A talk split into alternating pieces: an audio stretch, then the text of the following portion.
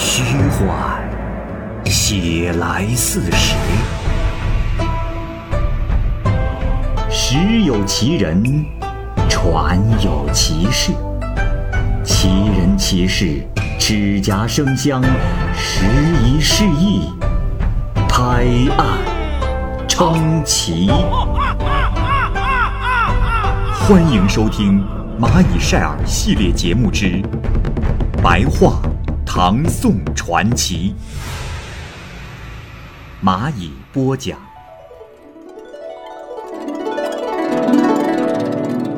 画月神女。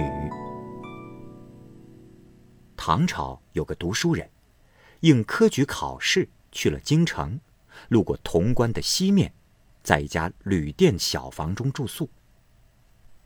忽然，有几个富贵人家的奴仆说：“来来来，动作快一点儿！哎，你动作快一点儿！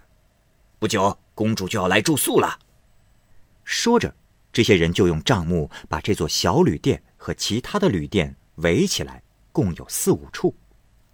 开始啊，书生很是惶恐，还未来得及移走，不一会儿，公主的车子就到来了，人呢都下了车。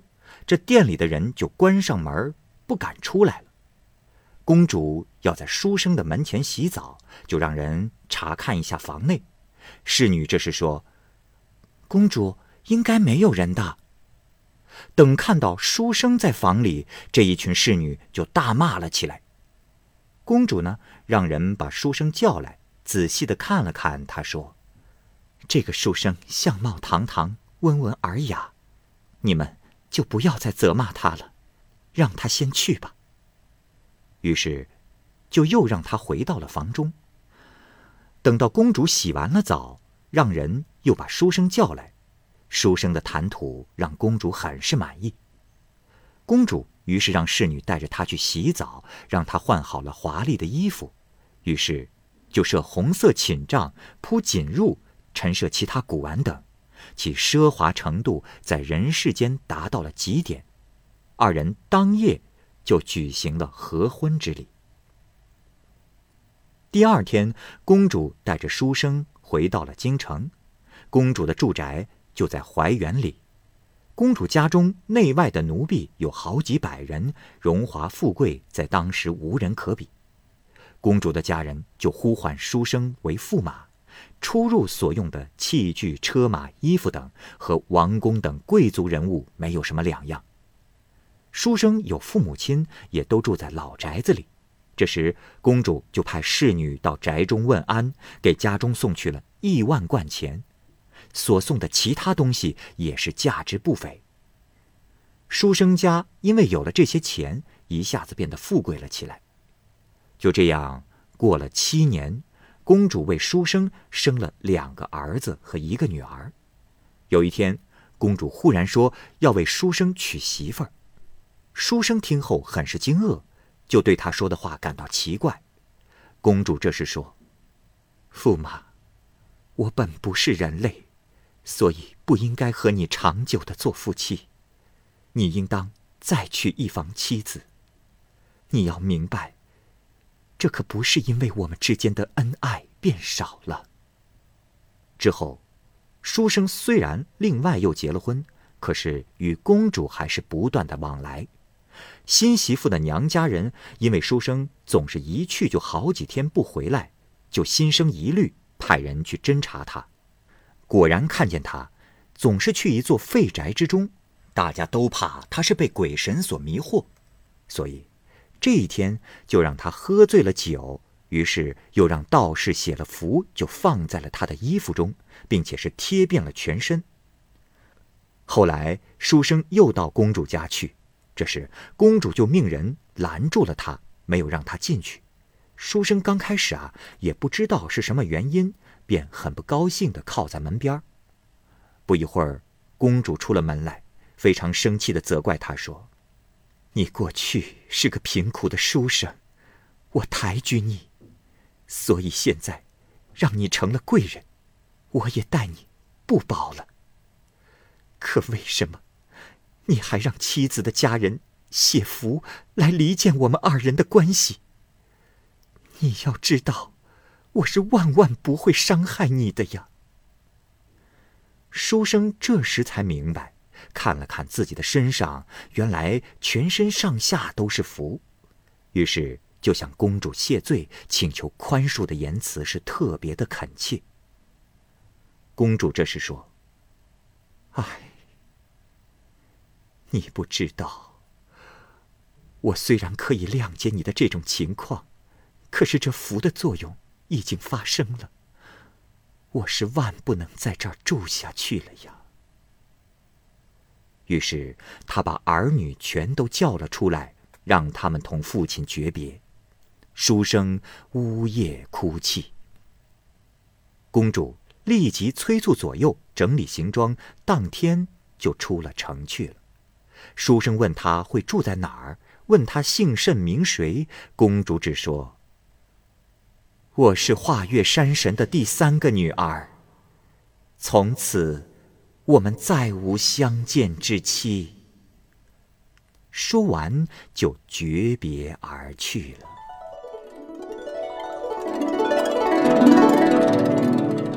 黎阳客。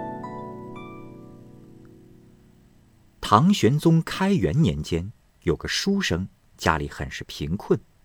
他到河北一带向官府进献文章，企图获得一些资助。可是所到之处，没有人肯接济他。他又辗转来到了河南黎阳。这时天色已黑，路边的路途还很是遥远。忽然就看见路旁有一户人家，宅院非常壮丽，于是就上前敲门投诉。过了很长时间，有一个奴仆出来，书生说：“啊，大哥你好，呃，现在天色已黑，外边的住处不好赶了，可否在你家借住一宿？”奴仆说：“你稍等啊，我去和主人说一声。”说着就进去了。不大一会儿，听见有拖着鞋子走路的声音。等到主人出来，原来是一位衣冠楚楚的美男子，风度优雅，仪表堂堂，邀请书生进院，相互见礼。主人说：“公子从远方一路走来，怕是辛苦了。呃，只是我这里房屋简陋，实在委屈了公子呀。”书生从主人的举止言谈中感到很不一般，很想对主人有所了解，就同主人一同来到了屋里。主人很能发表高明的见解，谈论起北齐、北周以来的事情啊，清清楚楚，就像是亲眼见过一样。书生这时问主人的姓名，主人说：“啊，实不相瞒，我是川影郡的荀继和。”呃，祖先因为做官来到这里，于是我就在此定居了。主人命设酒菜，这酒菜都是非常精致洁净的，但是啊，没什么味道。过了一会儿，主人命人在屋中设床铺，请客人进去，又派了一个丫鬟服侍他睡觉。书生等到丫鬟和他亲近的时候，就问他：“哎，小娘子，我问你。”你家主人现在是什么官啊？丫鬟回答说：“我家主人现在担任的是河公主部，你可千万不要说出去呀。”不一会儿啊，书生就听见外边有人呼喊疼痛的声音，于是就从窗户上偷偷的窥视，只见主人坐在交椅之上，四周点着蜡烛，前面。有一个人披头散发，赤裸着身子，而左右的人呢，叫来了一群鸟，正在啄他的眼睛，鲜血直流在地上。主人这时愤怒的说道：“哼，我看你还敢不敢再侵害于我？”书生看到这里，就悄声的问丫鬟说：“哎，这个是什么人呢？”丫鬟说：“哎呀，公子。”你何必要知道别人的事情呢？不要再问了。书生是再三的询问，这时丫鬟才说：“哎呀，公子，你好了，我告诉你吧，此人是黎阳县令，他喜欢打猎，多次驱赶野兽，破坏了我家的围墙，就因为这事儿，他才受到惩罚的。书生暗自的记在了心里。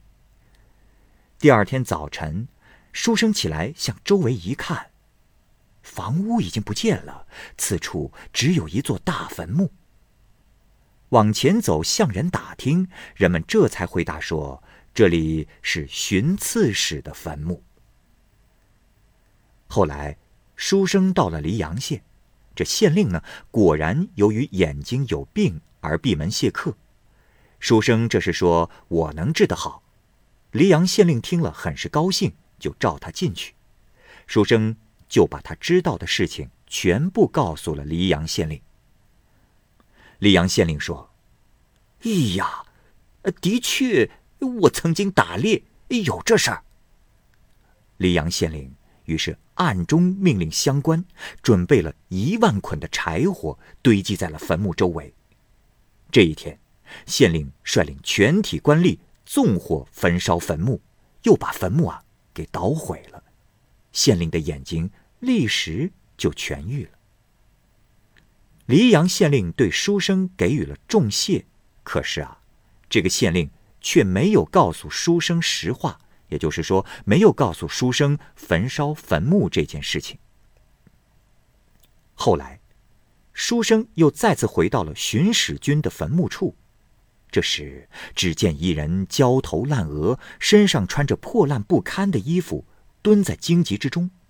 那个人看见了书生，就径直来到了书生跟前拜见。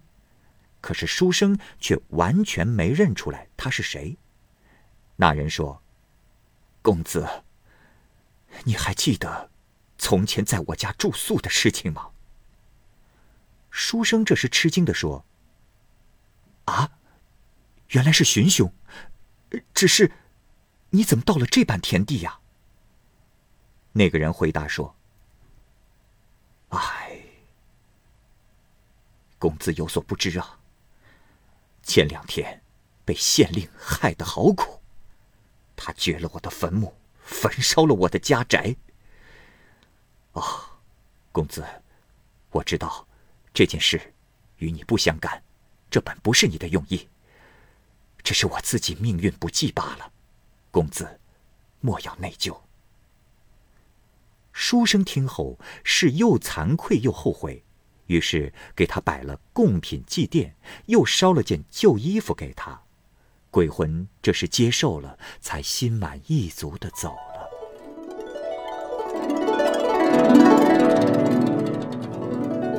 李桃，天宝年间。陇西人李桃，寄住在新郑。他曾在一间屋子里睡觉，睡梦当中有人摇动的。李桃吃了一惊，赶忙坐起，就看见有位穿着袍裤的婢女，长得很是漂亮。李桃就问她怎么突然会来到这里。婢女回答说：“公子，待会儿我们家的姑娘也会来的。”很快就飘过了一股奇异的香气，有位美女从屋西北角的墙壁走了出来，来到李桃的床前施礼行拜。李桃心里知道她是鬼，开始时并未和她搭话。那女子啊，自己感到尴尬羞愧，便退了回去。这时，旁边的婢女用讥讽挖苦的口气指着李桃骂道：“哼！”你这个乡巴佬，你就这样对待客人吗？你这样做让我们小姐羞愧难当。这李桃啊，其实是很喜爱女郎的美色的，这心中也很惊奇，于是就骗婢女说道：“姑娘，你说的女郎在哪儿啊？我怎么并没有看见？呃，还请姑娘帮我把她叫出来啊。”婢女这时说。哎呀，公子，那我就再帮你把她叫来吧。然后婢女又说：“哦，对了，公子啊，女郎很是看重与你旧时的缘分，她马上会再次来到，就像刚才一样。你这次可要做的周到些哟。”这次，等到那美貌的女郎来到的时候，李桃就赶忙下床来表示歉意，并请女郎到房间的一角坐下。李桃很快来到了美女的身旁，仔细的观瞧。这女郎确实是位美貌的绝代佳人，李桃是非常的喜欢他，深深的爱上了他。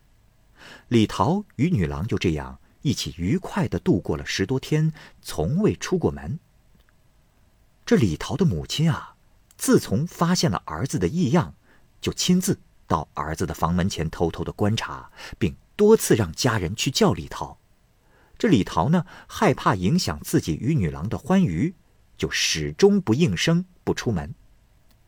后来女郎看不下去了，说：“公子，婆婆在叫你，你为什么不去呢？你这样做，岂不是想让婆婆错怪于我吗？”就这样，李桃才去了母亲那里。这母亲是一边哭一边对李桃说：“哎呀！”儿啊，你可千万不能糊涂！你可是我们李家祖先的子孙，难道你竟要娶个鬼老婆吗？李桃这是向母亲表示一定会改过，自此便留在了母亲的身边，半年都没有再回那间屋子去了。后来，李桃参加朝廷所举行的选官考试。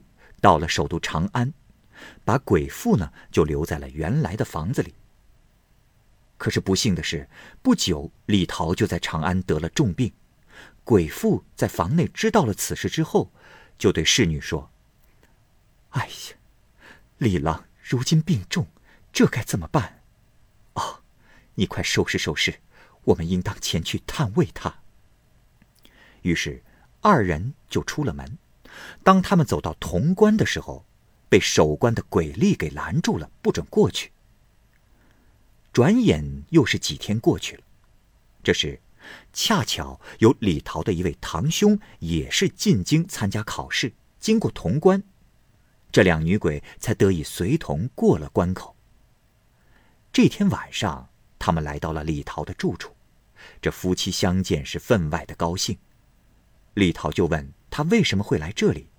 女郎说：“公子，知你重病，我是特意来探视的，并将平时随身携带的药放在一起煎好，让李桃饮下。李桃的病很快也就痊愈了。这一年，李桃被选中做了临津县尉，与女郎及众人一起回到新郑。过了些天，李桃。就要离家去临津赴任，女鬼这时与他辞别。李桃问他这是何故，女鬼这时说：“公子，我与你的缘分已尽，就不能再跟随你去了。”说完，就悲泣的与李桃告别。从此，李桃就再也没有见过这个姑娘。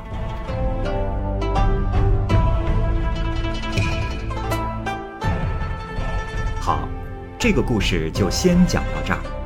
欢迎您继续关注《蚂蚁晒尔》系列故事《白话唐宋传奇》。感谢您的收听，我是蚂蚁。